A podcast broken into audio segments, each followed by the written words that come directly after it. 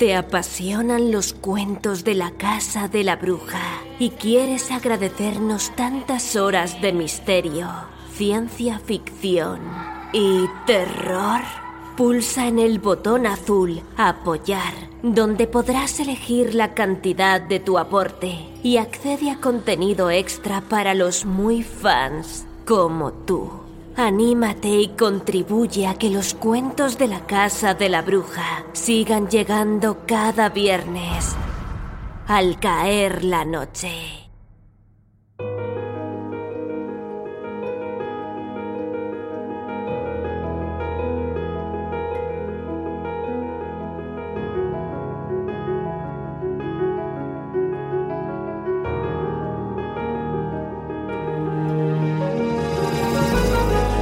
Bienvenido, bienvenida a los cuentos de la Casa de la Bruja, tu podcast semanal de audiorelatos de misterio, ciencia ficción y terror.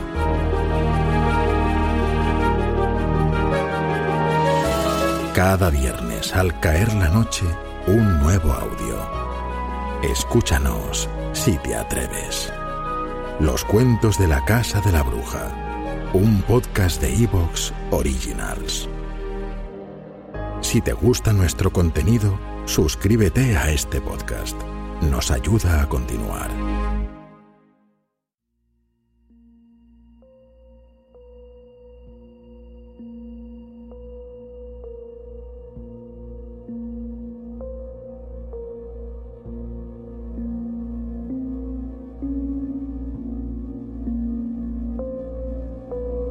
Los cuentos de la Casa de la Bruja presentan El vampiro estelar, de Robert Bloch, dedicado a H.P. Lovecraft.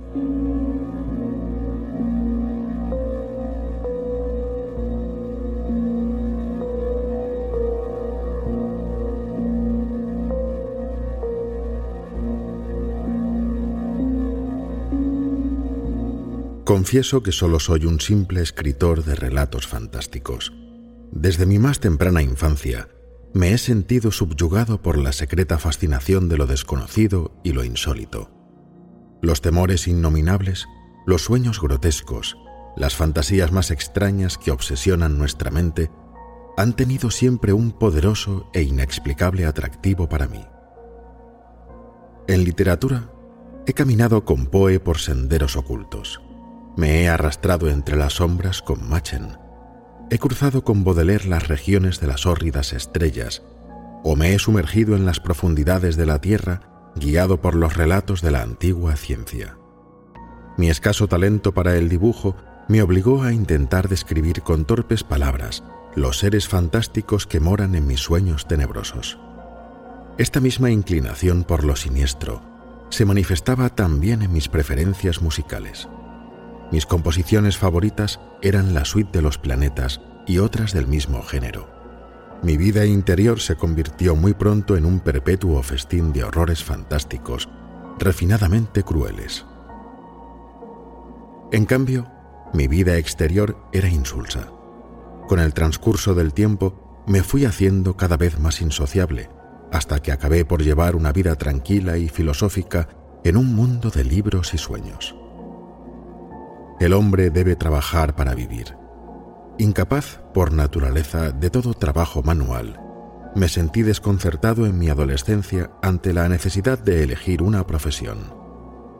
Mi tendencia a la depresión vino a complicar las cosas y durante algún tiempo estuve bordeando el desastre económico más completo. Entonces fue cuando me decidí a escribir. Adquirí una vieja máquina de escribir un montón de papel barato y unas hojas de carbón. Nunca me preocupó la búsqueda de un tema. ¿Qué mejor venero que las ilimitadas regiones de mi viva imaginación? Escribiría sobre temas de horror y oscuridad y sobre el enigma de la muerte. Al menos, en mi inexperiencia y candidez, este era mi propósito.